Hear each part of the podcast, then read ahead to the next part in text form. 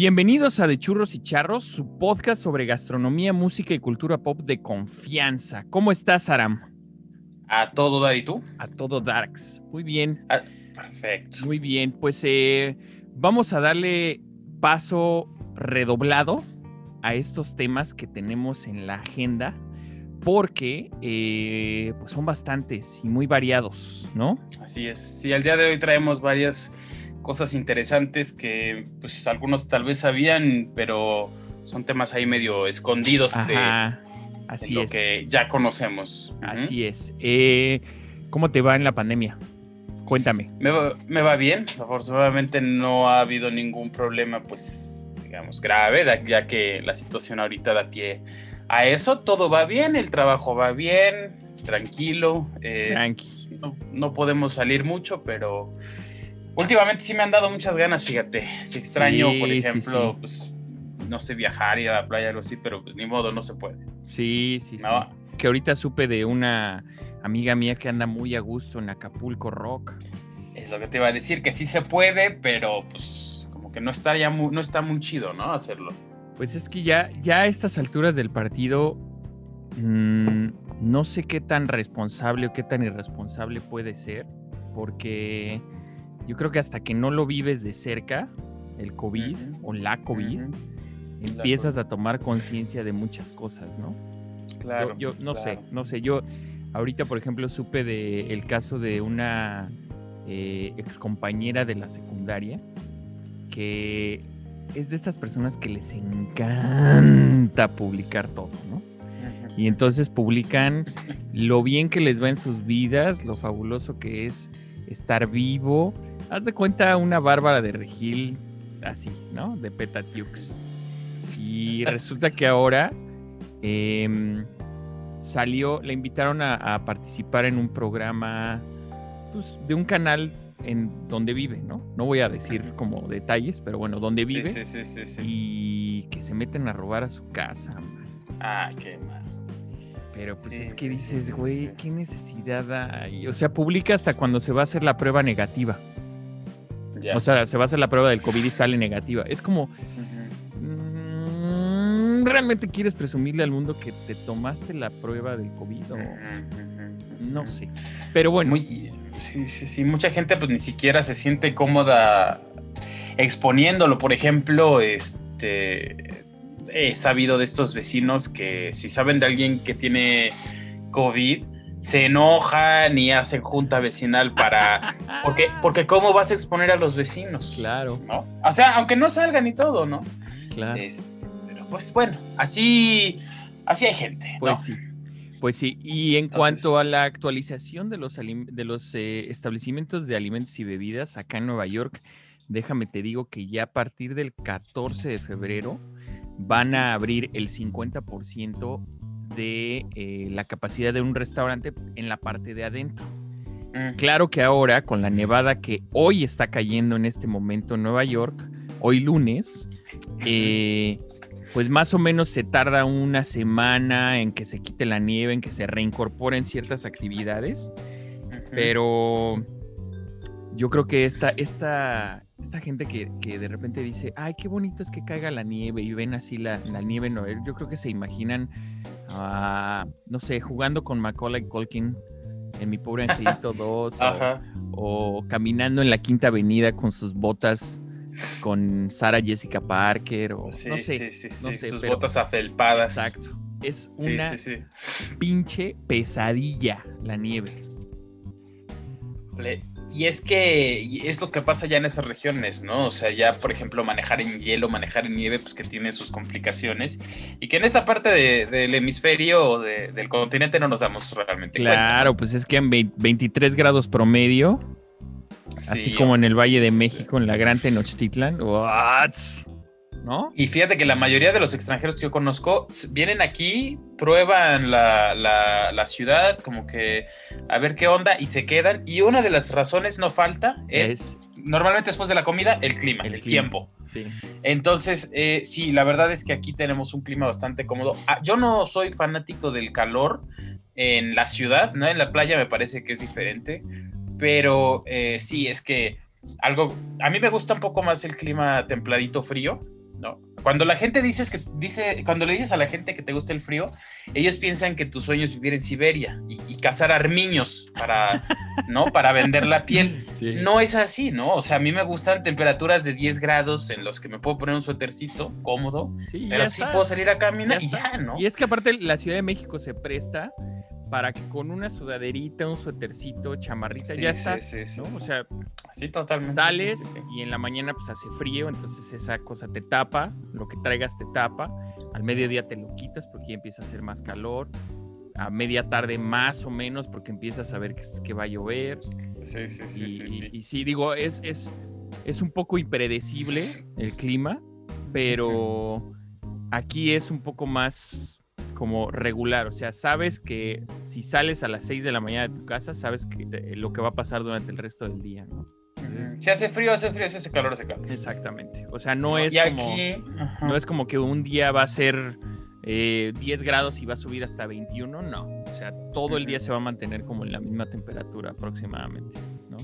Cosa que sí pasa aquí, que aquí nos vestimos en capas. O sea, a veces sales con chamarra y terminas en playera por el calor. Claro, totalmente. Sí, bueno. Pero bueno. pues bueno. Entonces, varios temas de los que tenemos que hablar el día de hoy. Uno de ellos, cerró la tortería Armando. ¿Qué es la tortería Armando ahora? Ah, ni me digas, es eh, pues eh, eh, es una arteria principal de la cultura de pues, garnachera de, de la Ciudad de México, ¿no? Pues la tortería Armando es una tortería que abrió en 1892, eh, si no me equivoco, más o menos, y que, bueno, se dice que Armando es el creador de la, eh, de la torta, e incluso tú vas y te dan una explicación de cómo creó la torta. Eh, en el menú hay una explicación y bueno, ¿no? bueno, se sabe que en los menús a veces estas personas que se proclaman, que se autoproclaman creadoras, pues es porque a veces es cierto, a veces nadie más lo hizo. Exacto. ¿Quién sabe? Exacto. Vamos a pensar que sí, que, que, que, esta tortería sí fue así. No, yo no estoy acusando para nada la tortería, no sé, no tengo información para negarlo, solamente que esa es pues precisamente de tantas torterías que hay en México, además de que es muy antigua, pues esa idea es la que permitía que tuviera tanta, eh, pues, tanta clientela, ¿no? Ya. Y pues era un local bastante tradicional, un local bastante, pues estaba, estaban buenas las, las, la comida ahí me gustaba mucho.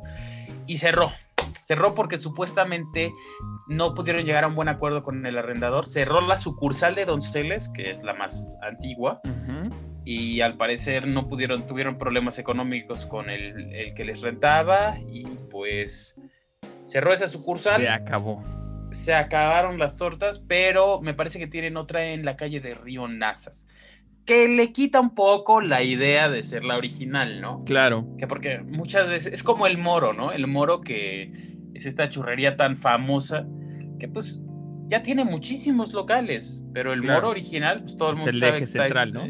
El de eje central afuera del metro. Igual en los tacos del huequito, igual que tienen muchos años, que son los de ayuntamiento. Exactamente. Exactamente, exactamente. Entonces, pues bueno, cerró. Eh, pues la verdad sí es un. Eh, pues un golpe de alguna manera duro para la cultura o para lo que representa eso, ¿no? Porque las pues tortas en México, pues es, eh, pues es el alimento típico de, por ejemplo, es lo que pues, a mí me, daban de lunch cuando me iba a, la primaria, ¿no? O es lo que comprabas cuando ibas a la primaria o cuando tienes mucha hambre. O sea, se puede hacer tortas de todo, ¿no? Entonces, sí, más sin embargo, en cambio. Más sin en cambio. Más sin en cambio viene siendo lo que es. No es el artículo más popular, ¿no? O sea, no, es. No, por supuesto. No, es el, antojo, no es la garnacha más popular. O sea. No, no, no, no. Es, eh, a pesar de la practicidad que tiene, en algún episodio eh, del podcast eh, mencionamos esto con, con Charlie Barrientos. A pesar de la practicidad, qué buena chela se te ve ahí, ¿eh? Muy bien. Ahorita. Ahorita. hay, sorpresas. Hay sorpresas. Este. A pesar de la practicidad que es la torta no es el alimento más popular, digamos, callejero, ¿no? Claro, sí, sí, sí, sí, es, sí, es uno de entre tantos, claro que sobresalen, por ejemplo, pues los tacos o los tamales, que son cosas rápidas, ricas, llenas de, energía y que te sacan del apuro, ¿no? Claramente. Claramente. Yo, por ejemplo, tortas es cuando realmente me quiero, o sea, se me antoja una, una torta. Normalmente no lo hago para salir del hambre, ¿no? No como una quesadilla, por ejemplo. Claro. Sí, es, es, es, es un... Digo, a mí me gustan mucho las tortas y la verdad es que aquí mm, es, es, vaya, no es un alimento que está en cada esquina, pero sí hay lugares que sí dices, aquí se venden buenas tortas, ¿no? Aquí en, Nueva York. Te tienes que ir a ciertos lugares, ¿no? Ciertas esquinas que son como cierto, o sea, concurridas en, en Queens, en Brooklyn, en Manhattan, difícilmente vas a encontrar una tortería eh, decente. Eh, pero, pero bueno, vaya, es un alimento que no es tan popular, pero que tiene ahí cierto, cierto público, ¿no? Cautivo.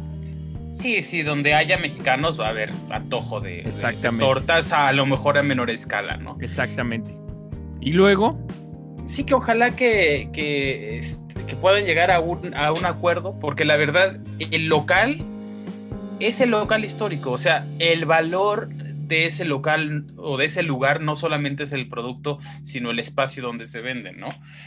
No es como estas taquerías tipo el tizoncito, que realmente ahí más bien tienen un público específico y no es que la gente vaya al tizoncito de una esquina porque es el que les gusta, no como en los parados, por ejemplo, ¿no? los tacos los parados que, que aquí eh, nosotros nos declaramos fans eh, aficionados fans from hell ¿no? recalcitrantes sí señor así es pero hablando de cierres no pues no solamente le está pegando la pandemia a establecimientos de eh, alimentos y bebidas, sino otros establecimientos que a lo mejor no tendríamos una idea tan clara como museos, como el caso del Papalote, el Museo del Niño. Ok, cuéntanos. Pues el Papalote, el Museo del Niño, supuestamente está a punto de cerrar también.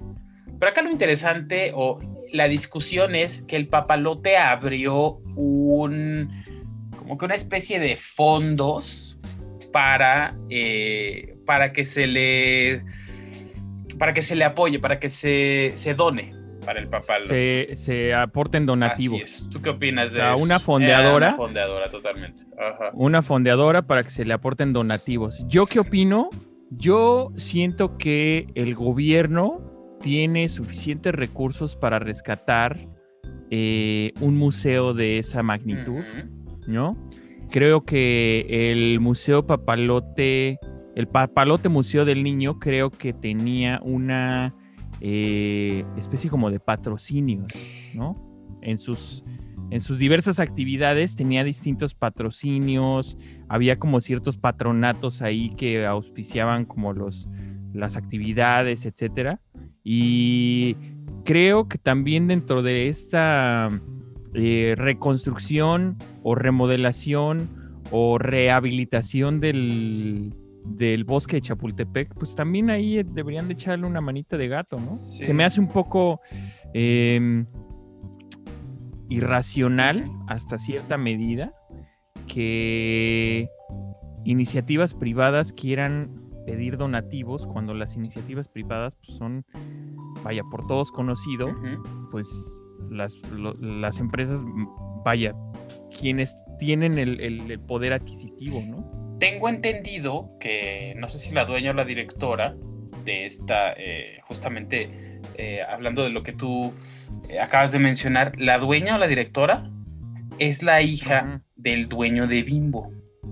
Algo así ah, leí. Servirge. Exactamente. Algo así, algo así leí yo en un, o sea, en un comentario en Facebook. La verdad, te voy a ser honesto, no, no sé un comentario en Facebook, bueno, más bien una publicación que hablaba de una experiencia de alguien que trabajó ahí como becario o como, ¿cómo les llaman? Practicante, ¿no?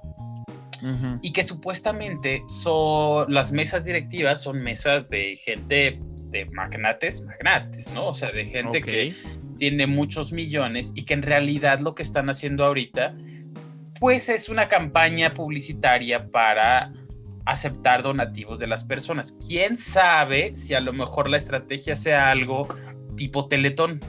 Que el Teletón pues eh, es, pues sí es una campaña de donación para eh, niños, sobre todo niños y personas con discapacidades o con capacidades diferentes que, eh, que organiza Televisa y tiene varios centros, ¿no? Centros que yo he escuchado por personas cercanas a mí que me han dicho que sí, sí atienden a los niños y son reales y todo eso, ¿no? Eso no, eso no está en tela de juicio. Sino más bien aquí la cuestión es qué tanto es caridad, qué tanto es fraude. Porque hasta donde tengo entendido, si tú como empresa donas a otras empresas por causas caritativas, pues evades, bueno, no evades, sino deduces una... Hay una deducción. Exactamente, exactamente. Hay una deducción de impuestos, pues sí. Al parecer, por ejemplo, en el Teletón, la mayoría de la gente que dona, eso, no, bueno, en realidad, cuando tú hablabas de tu teléfono Telmex fijo y donabas 500 pesos que se veía reflejado en tu cobro mensual, pues en realidad eso es irrelevante porque quienes más donan son empresas privadas precisamente para hacer una deducción de impuestos, ¿no? Claro, claro. Entonces, pues en esta línea del fraude o de que si sí, si no, pues muchísimos establecimientos de este tipo, no estoy hablando de otros como Don Armando, que pues bueno, son casos, Torterías Armando, ¿no? Que son casos más, eh, pues un poco más locales y más pequeños, obviamente, que no tienen ese, ese poder, sino ya de empresas muy grandes que tienen el poder de mover esta política tan, pues tan fuerte que es la de los impuestos, pues, la, de la deducción de impuestos, ¿no? Claro, sí, eh, bueno, habría que hacer una pequeña investigación al respecto. Yo me cuesta trabajo creerles a las iniciativas privadas cuando hacen esta clase de, campañas para, para recolectar donativos. Sí. Eh, pero pues bueno, habrá que ver. Habrá que ver. Habrá que ver. Y bueno, cambiando de tema un poco más hacia lo que se aproxima el fin de semana, que es el Supertazón, el Super Bowl entre entre Bucaneros de Tampa Bay con el señor Tom Brady, que es, vaya, yo creo que sí estaría entre los dos o tres mejores quarterbacks de la historia de la NFL y eh, pues vaya, un, novatillo, ¿no? Que apenas acaba de ganar eh, el Supertazón el año pasado, Mahomes, y eh, vamos a hablar un poco sobre las comidas de estadio. Este tema resulta ser como bastante em, interesante porque, por ejemplo, me estaba contando un amigo mío que vivió en, Chicago, que en Chicago pues hacen en los estadios, dependiendo de a qué estadio vas, es la botana o la comida que se estila comer en estos lugares. Por ejemplo, Chicago, eh, que sí está muy dividido entre la zona sur de Chicago, que es una zona de bajos recursos, con la zona norte, que es como una zona de, alto poder adquisitivo. Cuando tú vas a, ver a los medias blancas que juegan en el sur, pues sí encuentras tacos, tamales, tortas, este, comida mexicana, eh, como mucho de esa, de esa población. Y cuando vas al norte, pues encuentras ya comida de blancos, ¿no? O sea, que la hamburguesa, que el jocho, ¿no? Que las alitas. Y tú, a ti te gusta el fútbol americano, el Super Bowl, esta festividad como eh, de alguna manera adquirida de los mexicanos por los hacia los gringos. Fíjate que no, la verdad. Te voy a hacer. La neta no. La neta no. Ni siquiera el medio tiempo lo llego a ver. Que. ¿Cómo? así, mira, prefiero, yo prefiero ver ya en YouTube ya filtrado el video de qué pasó, de si los Red Hot Chili Peppers hicieron este, playback, eso fue creo que en 2014, ¿no? Sí, 2015, sí, algo así. Pero, este, no, yo sé que es un gran espectáculo eso, yo sé que es una cosa así magna, ¿no? Un, evento enorme. es que es el, domingo del año. Aquí en Estados Unidos em, he estado viendo un, documental de una escritora que se llama Fran Lebowitz, que donde se entrevista, vaya, el documental es hecho por Martin Scorsese, ahí si tienen chance de verlo, se llama Pretend is a City, em, que habla pues de Nueva York y de todo lo que ella ha vivido durante 50 años en la ciudad y demás, y entonces tiene entrevistas por eh, es, entrevistada por varios neoyorquinos, entre ellos Spike Lee, que Spike Lee tiene una gran afición por los Knicks de Nueva York, eh, al punto en el que en, las épocas de Michael Jordan se encaraba con él y como que le gustaba armar ese espectáculo. Spike Lee no se pierde un juego de los Knicks, ¿no? Para pronto. Y entonces él, le pregunta, ¿te gustan los deportes? Y dice, no, pues no, no, no lo encuentro atractivo.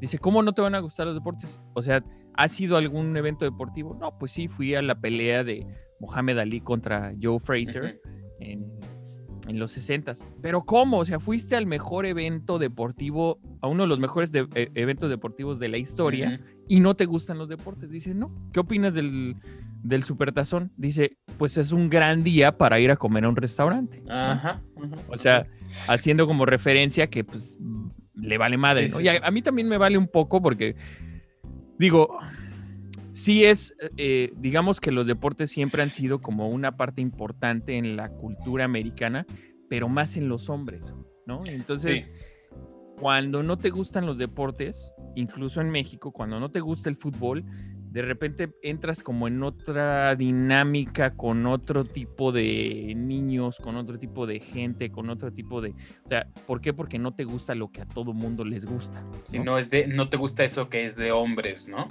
Exacto, ¿no? Sí, sí, sí. Y luego eso es un gran tema, ¿sí? Uh, claro, claro, eso es un gran tema.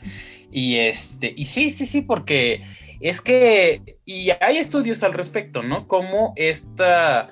Eh, ese sentido de pertenencia de equipo y de ganar se representa muy bien en un deporte. Y tú, ok, tú eres, eh, digamos, fiel seguidor a un representante de lo que es como una extensión de algo que tú estarías haciendo, porque tú estás de alguna manera eh, delegando esa afición a alguien que te representa, o que te representa a ti y a tus comunes, ¿no? Entonces. Claro, claro y es, es, es muy. O sea, e, es, como una controversia constantemente porque, por ejemplo, en México se quejan mucho de que en la Liga Mexicana los dueños cambian eh, de sede a un equipo porque pues se les antojó, porque ya no les convenía, eh, por ejemplo, lo que pasó con el Morelia, ¿no? Eh, que ya no les convenía estar en esa ciudad, entonces lo que hicieron fue desmantelar toda la afición y todo el equipo del Morelia y lo cambiaron a Mazatlán y entonces ahora ya juega el Mazatlán FC con los mismos jugadores, con la plantilla del Morelia, solamente traen un uniforme distinto y juegan en un estadio y en una ciudad distinta. Pero aquí, y, y, entonces yo escucho a los comentaristas que dicen, es que eso solamente pasa en México, porque no, es mentira en la NFL también existen estos cambios, ¿no? Los, en algún momento en los noventas, los eh, petroleros de Houston, que jugaba ahí un coreback que se llama Warren Moon, dejaron de ser los petroleros y se cambiaron a ser los titanes de Tennessee, ¿no? Era el mismo dueño, incluso tienen hasta los mismos colores, solamente se cambiaron de, de equipo y de, y de logotipo y siguieron y siguen siendo los mismos. Los gigantes de Nueva York no juegan en Nueva York, juegan en Nueva Jersey. Igual que los Jets de Nueva York no juegan en Nueva York, juegan en Nueva Jersey. Entonces, es esta, esta, pues no sé, como que esta idea rara de la apropiación de los equipos es, es medio extraña, ¿no? Por ejemplo, los equipos de fútbol que, que, tenía Pablo Escobar. Ah, claro. ¿No? Claro. O sea, sí, totalmente, totalmente. Y aparte, pues sí, es, es es una apropiación extraña, ¿no? Los equipos de, de, algún deporte es una apropiación extraña. Pero bueno, dentro de eso, también tenemos que hablar de la comida de los estadios en México. ¿Qué tal te caerían ahorita unos cueritos? Hombre, delicioso. O sea, ahí debajo del sol, con crema. Pero eso, eso que dices también es eh, algo que incluso sale en un capítulo de Los Simpsons, cuando Homero hace una huelga. Ah, sí. ¿Te acuerdas? que, Van, que van a cambiar, pero que cambia todo, incluso cambia hasta la salsa del hot dog, ¿no? Algo así. que es eso que estás diciendo precisamente, ¿no? Es como que se representa en la comida, ¿no? Pues bueno, mira, la comida de, de aquí de los estadios es una cosa muy extraña, ¿no? Normalmente pienso que por el clima lo que más se vende son paletas heladas, nieves de limón y cervezas. Ok, ¿no? sí. Lo que siento que más se da. También, bueno, obviamente están los cacahuates. Hay, hay patrocinios de, de marcas también. Las pizzas, ¿no? De Eh, Domino's y Las pizzas. Ándale, estas que vienen en cajita. las sopas maruchan. ¿no? A ver, échate una sopa maruchan en el estadio. ¿De dónde vendrá el agua? ¿De dónde, ¿De dónde vendrá el agua? No quiero averiguarlo, güey.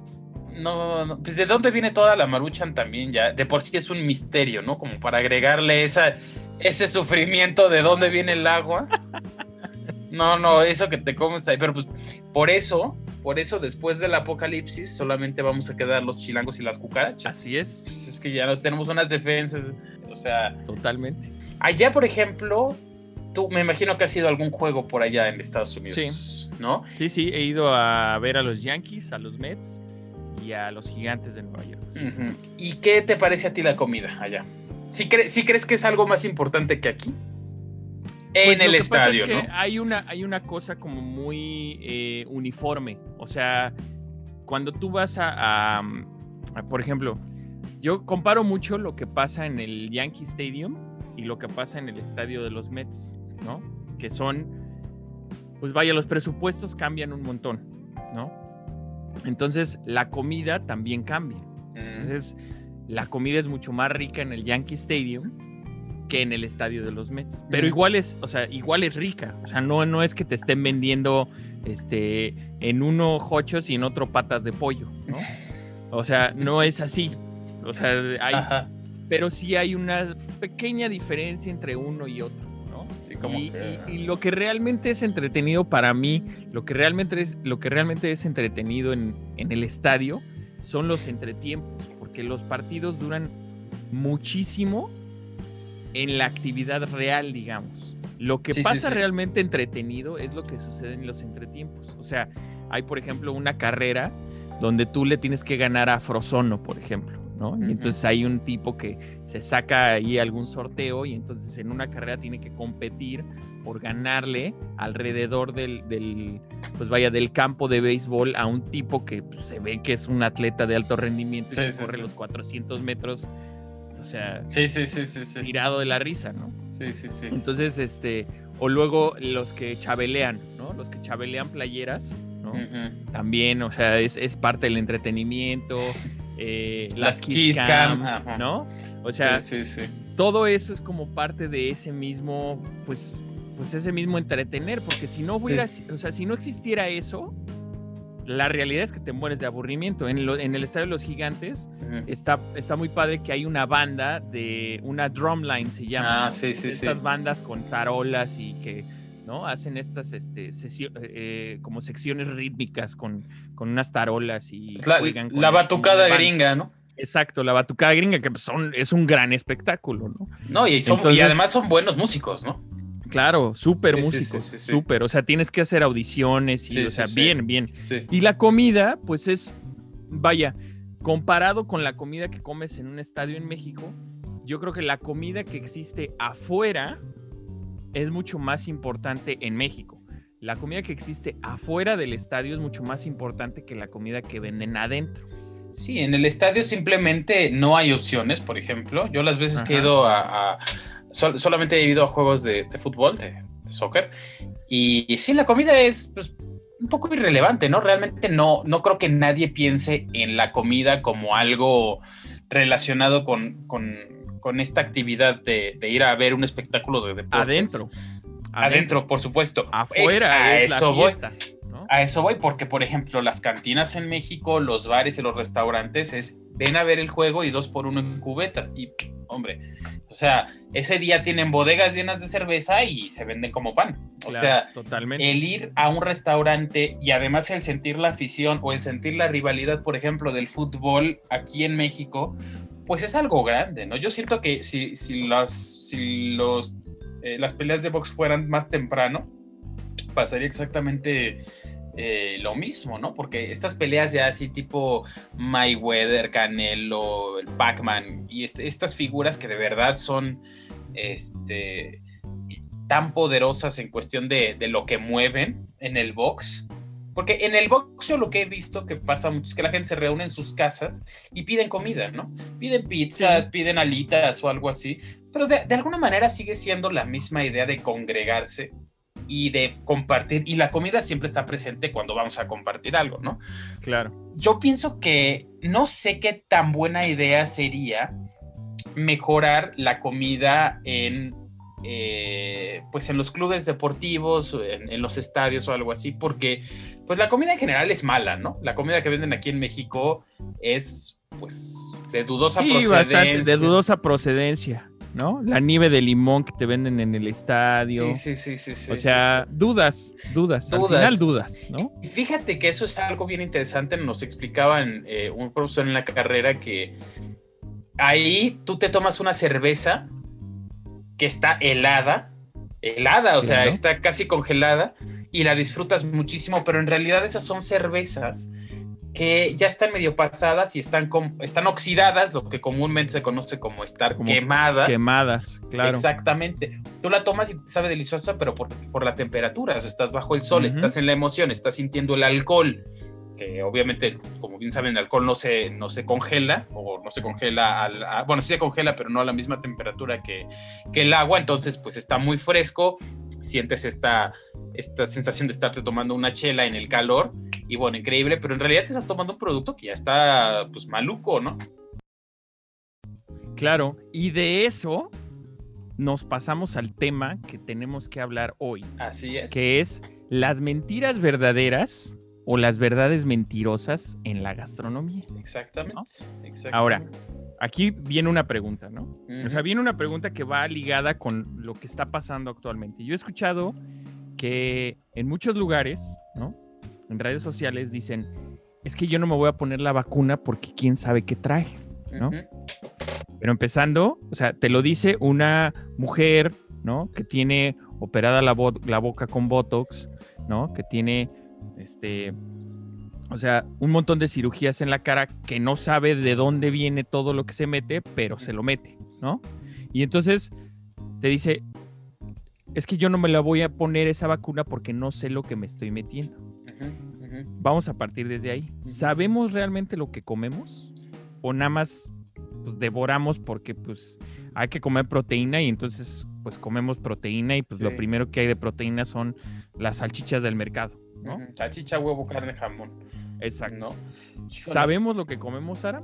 Yo creo que incluso personas que, eh, como nosotros, ¿no? Que supuestamente tuvimos una formación un poquito más enfocada a los alimentos y todo eso, desconocemos la gran mayoría de las cosas, ¿no? Y como decías, ¿no? Típicas personas que dicen, no, es que la vacuna yo no sé qué tenga y no sé qué me va a meter y no sé qué le va a pasar a mi cuerpo, mientras están comiendo precisamente la maruchan, pues con su, con su eh, Tecate Lights o Tecate Titanium o yo qué sé, o sea que son productos, ¿no? La maruchan es muy obvio, es un producto muy típico que se sabe que tiene muchos aditivos, ¿no? Y, y esta palabra aditivos les, les, parece un poquito rara, pues aditivos simplemente son ingredientes o sustancias que se añaden que como tal no van a cambiar toda la todo el conjunto, la estructura, pero van a añadir, va a ser un, un, un si van a añadir algo que puede ser color, puede ser textura puede ser un aroma en específico, puede ser un sabor, puede ser una sensación como el picante. Por ejemplo, las papas que tienen picante, obviamente eso no es un picante natural, o sea, no tienen chile guajillo, ¿no? O, chile serrano como las chips, supuestamente, ¿no? Las, las que son jalapeño, ¿no? Algo así. Eh, algo así que son naranjas. Yo nunca he visto un chip, un, por ejemplo, ¿no? O sea, estas, este, estos productos que no tienen... Eh, eh, sentido, como las papas color naranja, pero ya todo el mundo asocia que estas papas sabor jalapeño pican son de color naranja y que pican un montón, ¿no? Porque el color es como muy intenso. Sí, exactamente. Exactamente. Entonces, hay muchos productos, ¿no? Que nosotros sabemos que sí tienen aditivos. Eh, como los refrescos, bueno, yo creo que todos sabemos que los refrescos tienen colorantes o sí, que el eh, Sprite no es una bebida de limón. Exactamente, o sea, no, es una bebida, ni el Yoli, que mucha gente adora el Yoli, yo entre ellos, Yoli entre ellos. Este, Eh, chistazo, chistazo. ¿no? chistazo. Sí, sí. Realmente, digo, ninguna bebida es 100% natural, ¿no? Claro, ninguna bebida embotellada de este tipo es, este, ¿no? Y esta cultura precisamente del, embotellado, del empacado y del fast food hace que, o hizo que se desarrollara una gran mercadotecnia alrededor de los alimentos y que se descubrieran cosas muy interesantes como la influencia del color en lo que estamos comiendo, ¿no? Y si ustedes, por ejemplo, compran un pollo orgánico, se darán cuenta que ese amarillo bachoco simplemente no no es, ¿no? O sea, no cuadra con el color natural de un pollo. Exactamente. Ahora, yo cuando era, eh, cuando trabajaba con turistas de Estados Unidos me decían, claro, yo he visto que el pollo aquí es amarillo porque le dan de comer maíz. Y dije, chinga, o sea, si así fuera, pues los mexicanos todos estaríamos, este... Amarillos. Seríamos, seríamos como Springfield, ¿no? Los Simpsons, porque, o sea, ok, una cosa es que sí, lo que comemos influye en nuestro cuerpo, tampoco es como que si, o sea, yo nunca he visto veganos verdes, ¿no? Claro. O sea, el pollo no se hace amarillo y menos la carne se hace amarilla porque coman maíz. Además, el maíz de México, en teoría, no es un maíz amarillo como el de Estados Unidos. El maíz en México, hay que recordar que tiene muchísimas eh, especies, razas eh, diferentes de muchos colores. Yo no veo pollos azules, rojos o pollos eh, blanco con negro, ¿no? O sea, ese color del pollo es un color amarillo porque la gente tiene asociado que el pollo es amarillo. Que el pollo es amarillo, claro. No. Entonces, cuando ustedes están enfermos y ustedes están comiendo su buen caldo de pollo que les hizo su abuela, su tía o su mamá, ¿no? Y dicen, no, bueno, qué saludable, qué sano. En realidad, ese pollo, sí, seguramente va a ser sano por todos los ingredientes, por la temperatura, ¿no? Pero ese pollo que nos estamos comiendo y que tenemos la idea de que es un pollo saludable, en realidad no es así como que tan bueno que digamos, ¿no? Claro, no, y, digo, el pollo es un ejemplo, ¿no? Hacemos a otros que son los embutidos, ¿no? Ah. Todos los embutidos tienen, vaya, aditivos, conservadores, nitritos y nitratos que hacen que el jamón parezca como una pieza hermosa, ¿no? Como naranja, como esta, esta, como rosita, como color porky pig, ¿no? Sí, en realidad, pues tiene un montón de cosas ahí que se le añaden, ¿no? que sigue siendo jamón de pierna, sigue siendo, vaya, un alimento del cerdo, proveniente del cerdo, pero esos colorantes, esos aditivos son, vienen de otra fuente, digamos, no vienen de una fuente 100% natural nada por ciento natural la gran mayoría de las veces. O sea, son productos sintéticos que se fabrican para dar ciertas características, ¿no? Como, como mencionábamos. Por eso, si ustedes compran un helado de marca, pues, eh, ahí en el supermercado y lo descongelan y lo vuelven a congelar, si ustedes hacen eso con un helado hecho en casa, esa parte del helado se va a hacer, se va a volver como cristales, ya no va a ser cremosa. Pero si lo hacen con un helado de una marca un poco más industrial, más grande, ese helado, por ejemplo, va a mantener esa textura cremosa como de puré de papa. ¿Por qué? Porque tiene un tipo de aditivos que se llaman gomas. Y las gomas, varias de ellas son productos sintéticos que dan textura, dan esponjosidad, dan firmeza, dan gel. ayúdame con Gelificación, ¿no? Gelificación, gracias no sé qué me está pasando. Y precisamente lo que sucede es que esa textura que a nosotros nos gusta tanto y que se siente tan bien al masticar, en realidad es el producto de un una gelificación artificial y pasa en el jamón y pasa en, eh, por ejemplo, en, en, el helado y pasa en el queso y en el yogur y en muchísimos productos que consumimos de manera cotidiana. Correcto. Ahora, qué tipo de gomas, por ejemplo. No es como que te comas un chicle, ¿no? No es como que te comas, o sea, un pedazo de plástico o una boligoma, ¿no? O sea, hay que aclararlo. Digo, no, no tiene. Obviamente existen estas, estos aditivos o estas gomas, ¿no? Que se extraen de manera natural, por ejemplo. Las gomas arábigas, ¿no? O sea, naturalmente es un producto eh, proveniente de la acacia, ¿no? ¿Qué es la acacia? Pues es un árbol, básicamente, ¿no? Entonces, eh, el agar-agar, ¿no? El agar-agar, que es este elemento que, que, se utiliza para los helados, para que tengan como cierta elasticidad y eso, pues proviene de las algas, ¿no? Ojo, algas. Sí, sí, sí, sí, porque... porque... Sí, porque hay otras cosas que provienen de por ahí que, no... Exacto. Que no necesariamente... son, que no son saludables, que la Escherichia coli te ataca primordialmente, ¿no? Pues, otro redoble por ahí al editor, por favor, para que...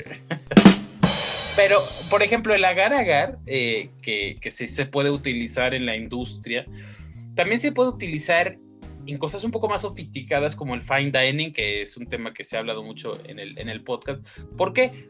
Porque el agar agar es una gelatina que soporta temperaturas más altas que la gelatina eh, bueno, original, la que todos conocemos que proviene de los huesos y de las proteínas animales. El cartílago. El cartílago, sí, exactamente. De ahí viene la gelatina que eh, nos comemos pues, de postre o, o, algo así. El agar agar eh, puede, estar a puede estar gelificado a temperaturas más altas. Entonces, eso le da, con suficiente creatividad y con suficiente armonía del plato, ¿no? Una experiencia diferente, ¿no? Correcto. Y en, y en, y en este caso ya no es necesario utilizar aditivos sintéticos, pero sí es necesario para muchos de estos casos utilizar aditivos retóricos. ¿No? Y, a qué me refiero con esto? Que, pues no, o sea, esta cuestión, este tema que nosotros presentamos de, las mentiras verdaderas o verdades mentirosas de la gastronomía, habla de qué tanto conocemos lo que estamos comiendo como producto, pero también lo podemos traspasar a qué tanto conocemos como concepto algunos alimentos que nos venden como cosas vanguardistas, pero también que nos venden eh, como algo diferente cuando es exactamente lo mismo, ¿no? Que eso me parece que pasa más en Estados Unidos, corrígeme si no. Pues eh, yo te diría que pasa un poco en los dos. O sea, en español pasa, en inglés pasa, y creo que tiene que ver un poco con eh, la demagogia que existe, ¿no? Eh, como el, transformar la, palabra, el usar un, lenguaje que sea eh, pintoresco, que sea atractivo, que, sea, que, cause desde, desde el momento en el que tú lo empiezas a leer, que te parezca eh, atractivo al paladar, ¿no?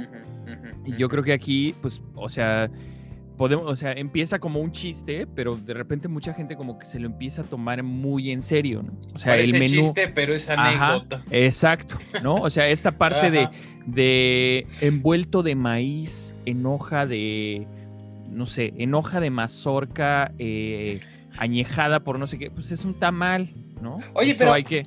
pero eso es un meme, ¿no? Bueno, yo lo vi como un meme. Em, yo, yo sí lo llegué a ver, yo sí lo llegué a ver como parte de, una, de un menú, porque luego, antes de que se pusiera de moda el concepto de Ghost Kitchen, yo conocí a un par de cuates míos de la carrera que este, utilizaban como sus casas como eh, ejercicio, como un, como un laboratorio ahí para hacer cenas, ¿no? Mm, mm. Y entonces en estas cenas hacían menús que yo llegué a leer un menú que había esta parte de envuelto de maíz con hoja de no sé qué tal y esto y era un tamal, ¿no? Ah, o decían este o decían eh, bovino no sé qué con una salsa, con una infusión de hierbas, de hoja santa, de no sé qué tal. Sí venían los ingredientes, pero era más como la demagogia del mismo menú. Que una salsa verde. Exacto, con una salsa esmeralda, no sé qué tal. Dices, güey, por Dios, ¿no? o sea, puedes decir que chicharrón en salsa. Exacto, corteza, corteza de cerdo, ¿no? crocante, crocante, ajá. Frita en su frita, frita lentamente en su propia grasa. Exactamente. No, en su, en su, ¿cómo? En su propio lardo, decían, ¿no? ah, no, man. En su propio lardo, en su propio lardo. Sí, sí, ¿No? Pues es, es, muy eso, es muy eso, ¿no? O sea, eh, hay ciertos elementos que tienen que ver con esta parte de eh, tergiversar las palabras y envolverte en un lenguaje que dices, ay, güey, sí me estoy enamorando, ¿no? Y la realidad y eso es vende que- más caro. Exacto, y, pero eso, o sea, eso a ese nivel de restaurante, ¿no? Pongámoslo a un nivel un poco más comercial y cuando tú ves una etiqueta de un aceite de girasol, por ejemplo, te dice sin colesterol. Ya de añadidura, o sea, ya de entrada, ya de cajón, un aceite de girasol, por ser un aceite de origen vegetal, nunca va a tener colesterol porque el colesterol se origina a partir de alimentos de origen animal, Claro. ¿no? Del, del, del lardo animal. del lardo animal, ¿no? Entonces son esa clase de cosas y digo, es, es válido porque al final es mercadotecnia y al final, pues sí. pues, o sea, tú tienes que ocupar los recursos que mejor te plazcan, ¿no? O que mejor te, te funcionen para que tu negocio funcione, ¿no? Claro. Pero de eso a que le quieras ver la cara de mariachi a la gente, pues ya hay un, ya ahí hay un choque de ideas que yo no comparto. Sí, el problema yo pienso es cuando, o sea, si, si eres un, un, un, por ejemplo, un, te vas a dedicar a los tamales, eres un, tamalero gourmet o un especialista en la alta cocina mexicana, yo creo que las deconstrucciones de los platillos no están nada mal. De hecho, es una propuesta que me gusta. No creo que sea algo que, que se vuelva, que tenga una permanencia tan fuerte como lo tradicional en la cultura mexicana. Pero yo creo que eso no está nada mal para experimentar. ¿No? Pero sí, a veces es un poco verle Excesivo, la cara a la ¿no? gente, ¿no? Sí. Sobre todo cuando O sea, realmente no hay cambio más que. ajá, más que en, justamente en esta retórica del menú, que es decir algo de una manera muchísimo más adornada que como, como toda la gente lo conoce, ¿no? Exacto, Simplemente. exacto. Y para eso, por ejemplo, podemos recomendar una, una serie que es Mad Men, ¿no? Ok, sí. ¿Sí la has visto? Sí, he visto un Ah. par de capítulos, no la he seguido. Lo que pasa es que estoy empezando a ver series viejitas Mm. para, o sea, series viejitas que no vi en su momento, porque no tenía HBO, pero ahora que ya lo tengo, ya puedo. Wow. Entonces, este, acabo de ver, em, acabo de terminar Los Soprano, entonces Bueno, ahí voy, ahí voy, ahí voy. ahí es voy. una, una serie que mi padre me ha recomendado como, como, como si fuera la única. Hazle caso, hazle caso a tu padre. Sí, sí, sí. Tienes que hacerle caso a tu padre. pero bueno, volviendo a esto, es que Mad, Mad Men, Men. Habla de un grupo, bueno, sobre todo de un, de un personaje en los, me parece que son los 50 o 60 en Estados Unidos o Nueva York, Ajá. que se dedica a la publicidad y, por ejemplo, está haciendo el anuncio de Lucky Strike y que dice es tostado. Ese es el tercer capítulo, una cosa así, ¿no? Y que les encanta a las personas, pues es, es que todos los, todos los tabacos son tostados, ¿no? O, o si es roasted, algo así dice. No recuerdo muy bien. Y dice sí, pero ustedes son los únicos que lo van a decir. ¿No? Y Claro. cómo se empieza a hacer esta, eh, este grupo de publicistas que lo único que hacen es marcar una pequeña diferencia como el aceite sin colesterol, que en realidad ya viene, ya viene dado pues por, por las características de ese mismo producto. Todo el, el, eh, todos los cigarros son tostados. Ah, pero la única marca que lo dice es esta, ¿no? Y ahí está el truco de la mercadotecnia, ahí está el truco de cómo hacer que este producto sea más apetecible para mí sin haberlo probado, ¿no? Ahí te va, fíjate, te voy a poner un ejemplo, ¿eh? Este es de un restaurante, de un restaurante en Polanco, de la lista de los 50 best. No voy a decir el nombre, Pero caso real. pero es un caso real. ¿no? Ahí te va. Tártara de aguacate tatemado, escamoles y chips de quelites. ¿Qué te suena una tártara de aguacate? ¿Cómo es la, cómo es la, la tártara? Pues la tártara es simplemente un- una preparación, digamos, fría. Ajá. Sí, Pero, es que, eh, es que creo sea, que ya sé. ¿Qué es una tártara? O sea, entendamos que la carne tártara Ajá, es molida de res. ajá, ajá. Cruda, generalmente Ajá, molida. Ok, ok, ok, ok, hasta ahí, hasta ahí. Si te digo tártara de aguacate, entonces es. Un guacamole. Ah, ahí estamos. Sí, ahí estamos. sí, sí. Pero a ver, espera, ¿con qué más? Este. Tatemado. Tatemado. O sea, no Ajá. es un guacamole cualquiera. O sea, está tantito en la parrilla. ¿No? Ajá. O sea, ajá. nada más le hacen así como las manchitas porque no se puede quedar mucho tiempo un. se amarga, se amarga horriblemente la, ¿no? la- la cáscara, lo Dice- amarga. Tártara de aguacate tatemado, escamoles y chips de quelites. O sea, Los- los chips de quelites hojitas, básicamente sí, sí. son quelites fritos, ¿no? Exacto, exactamente. O sea, Ok. es básicamente un, un guacamole con, con hierbas secas, bueno, fritas. Correcto. Ujú. Por 260 pesitos. Nada más. Es que es- es- ahora sí, que co- como, como el este, como en Mad Men está tostado.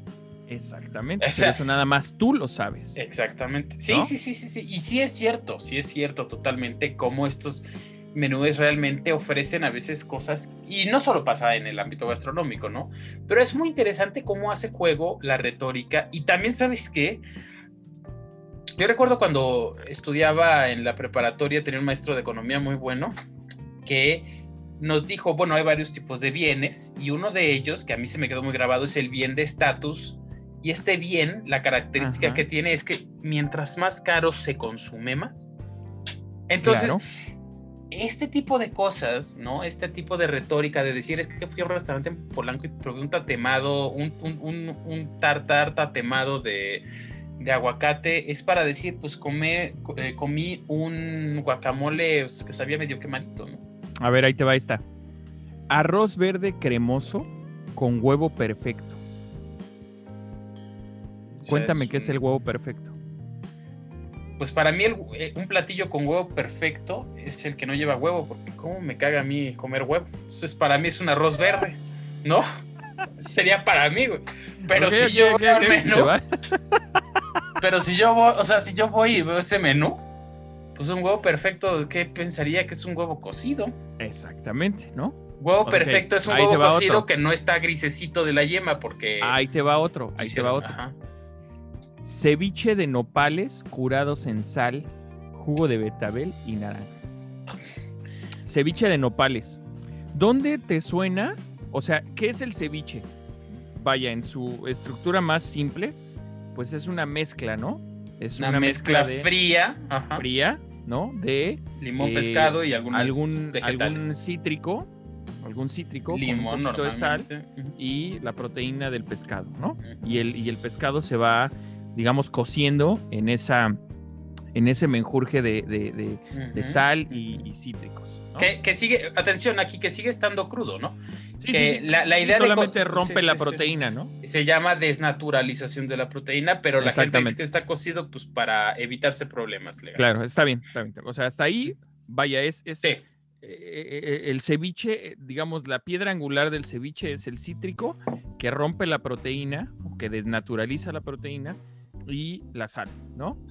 Cuando tú escuchas un ceviche de nopales, ¿qué te imaginas? ceviche con limón, ¿no? ¿Ok? Es una ensalada de nopales, Pues sí. ¿no? Sí. Ah, pero aquí es ceviche de nopales. Entonces ya, o sea, para que eh, pusimos un par de ejemplos para que más o menos tuviéramos como un poco el contexto de lo que queríamos decir, ¿no? Y esta cosa de curado con sal, que la, la gente pues a lo mejor se puede imaginar, no sé, un salmón o, o este, o estos, estos productos que se dejan en sal mucho tiempo. El curado con sal del nopal es simplemente hacer el nopal en cuadrículas, en rebanadas, como ustedes quieran, y con sal de mar, como es muy gruesa, frotarlo hasta que cambie, hasta que tenga, adquiera una textura y un color diferente que da la sensación de estar cocido. Exacto. Eso se los recomiendo porque este, si tienen dermatitis para las manos, esa- ese jugo de nopal es excelente. Ah, Todos mis compañeros este, de, de clase, me acuerdo porque eso hicimos una clase, pues estábamos fascinados, ¿no? Y hasta pensábamos mudarnos al Politécnico y hacer una crema de nopal o algo así, ¿no? Entonces, pues bueno, pero no nos quedamos ahí en la carrera de, de gastronomía. gastronomía, sí, señor. Sí, sí, así es. Saber para valorar. Valorar para... ¿Para qué? Eso es. Pero, o sea, es un, es un proceso que se hace desde hace muchísimo tiempo en muchísimas cocinas mexicanas, sobre todo en algunas regionales. Y no es algo, o sea, es un poco laborioso porque pues, hay que estar frotando el, eh, los cubos de nopal con sal. Quedan muy ricos si lo quieren intentar, pero no es algo del otro mundo, no es algo completamente novedoso y simplemente es como dices, una ensalada de nopal frotado en sal ¿Qué? ¿Con limón? Y, sí, con jugo de betabel y naranja. O sea. Ah, no, no, ya cambió. Vaya. No, no.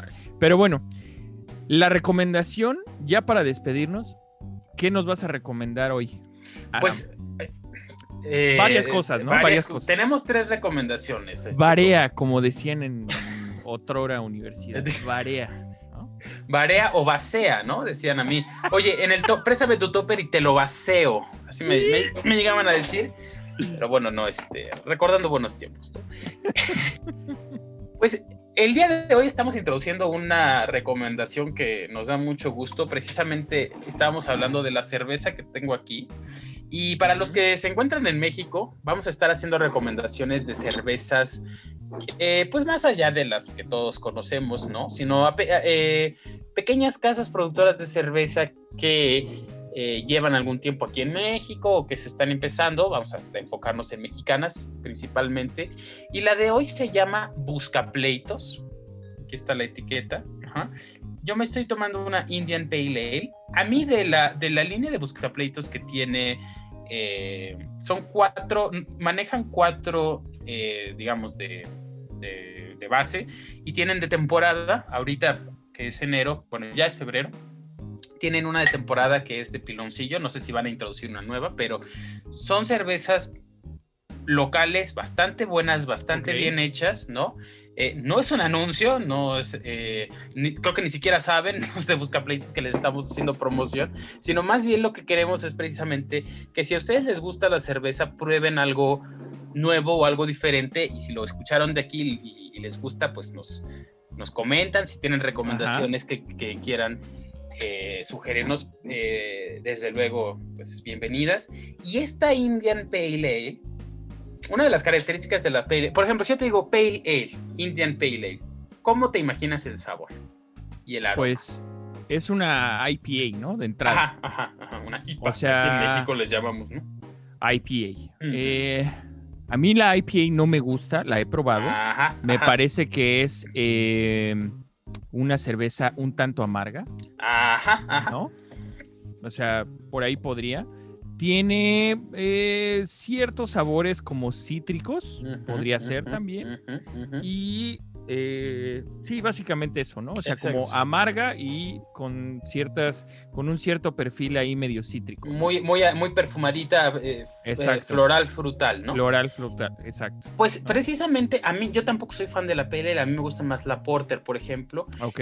Pero esta yo recomiendo de la línea que tiene Buscapleitos, la que más me gusta es la pale ale porque es una pale ale con muchísimo más cuerpo que otras pale ales que son exactamente muy amargas, muy astringentes, que causan esta sensación como de un poco de resequedad o de, o de, o de como que, sí, como que de resequedad en todo el paladar. Esta a mí me parece muy buena y se la recomiendo mucho. Entonces, bueno, introduciendo y como bienvenida a nuestra sección de recomendación de cerveza semanal, pues está sí, Busca Pleitos, la encuentran en cualquiera de las redes sociales, ¿no? Y como recomendación de música, hablando de eh, del Super Bowl, vamos a recomendar pues la música de los comerciales del Super Bowl de ¿Sí? ¿no? del Pan Wonder. Del, del, Pan Wonder, eso, del pan. Ni sé, ni sé cuál es. Del pues pan oficial de la NFL. Exactamente, porque todo el mundo quiere comer el pan de la NFL, ¿no? Bueno, no vamos a recomendar, obviamente, el soundtrack de, los, comerciales de Wonder, pero sí a un guitarrista que es bastante bueno, ¿no? Ya es muy conocido. Incluso, si no me equivoco, fue maestro, creo que de Kirk Hammett. De Javier Batis, vas a decir. De Javier Batis, ¡ota madre! ¿no? no, de, Kirk Hammett eh, de, Metallica. Si no me equivoco, él fue su maestro. Es Joe Satriani. El disco que les, eh, que les recomendamos ahora es Strange Beautiful Music. Es un disco que salió en el año 2002, o sea, ya es un disco ya antiguito. Incluso varias de sus, de sus canciones salen en varios conciertos del G3, que son estos tres guitarristas que se juntan. Normalmente Joe Satriani siempre sale ahí. Pues ¿Lo llegaste a ver en vivo? No, fíjate que no. Yo sí, fíjate. Yo sí. ¿A quiénes viste? Yo sí. Vi a Steve Vai, oh, a Satriani y a Ingui. Al, mm. al Ingui Malmsteen, brother. sí, sí, sí. Al, sí, los llegué a ver. Al rockero clásico. Exacto. Y, y, me pasó, bueno, no a mí, iba con varios amigos y uno de ellos se le ocurrió la idea de llevar a su novia bien popera, a su novia bien popera al concierto y le pasó pues obviamente lo que todo mundo creía que le iba a pasar. La novia se hartó, em, se hartaba del concierto, se sentaba, obviamente todos extasiados en el virtuosismo guitarrístico de Joe Satriani o de cualquiera de los otros dos, y la novia se hartó y le dijo, ¿y en qué momento van a cantar? Pues ya, eso, eso originó un rompimiento entre ellos, ¿no? O sea, al final siempre tocan una canción los tres y cantan y hacen sus solos, pues bueno, a lo mejor ahí ya esta chica se pudo divertir un poquito más, no lo sé, pero sí, sí, sí, pero bueno, mientras son peras o son manzanas y no sabemos, ya nos contarás qué pasó al final de la historia.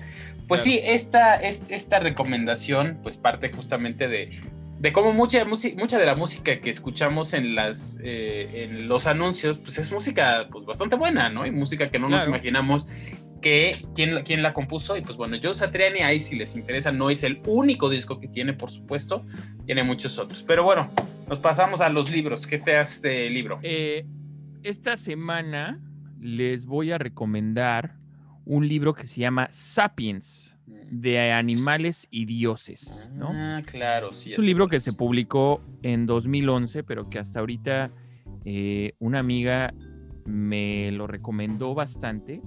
Pues vaya, es, es eh, yo sé que para los más intelectuales este libro se les va a hacer cualquier cosa, ¿no? Y van a, van a ser como el meme de George Harrison asomándose por la ventana cuando vio cantar a los borbotones de decir, eso ya lo he visto.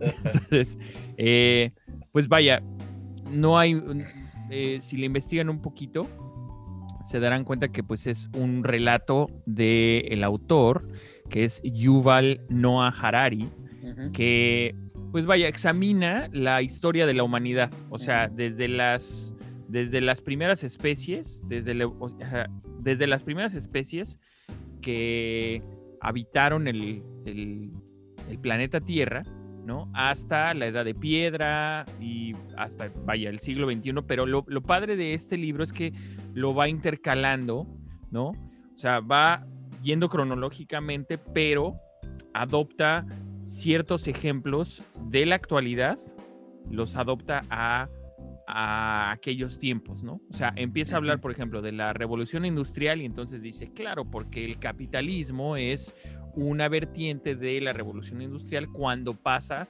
ciertas cosas. Entonces lo hace como ameno para quienes no conocemos completamente la historia de la humanidad. Y me parece que es un libro interesante, que bastante, bastante digerible, que por ahí este, pues lo pueden comprar en Amazon o lo pueden comprar en audiolibro o lo pueden comprar en, en pues, en, la, librería, en la librería que ustedes gusten, ¿no? Y pues sí, básicamente es eso, ¿no? Y pues nos vamos, Aram, eh, recordándoles que nuestras redes sociales son Romaliachi, arroba, Romaliachi y arroba Chilango Yorker y nos pueden dejar un mensaje o lo que ustedes quieran dejarnos en arroba de churros y charros, en Instagram, en Twitter, en Facebook también. Y también pueden ser parte de la comunidad de patrón, de Patreon. Entonces, eh, pues nos vemos la próxima semana con otro episodio más de De Churros y Charros. Hay unos vidrios. Despídete. Saludcita. Bye. Bye.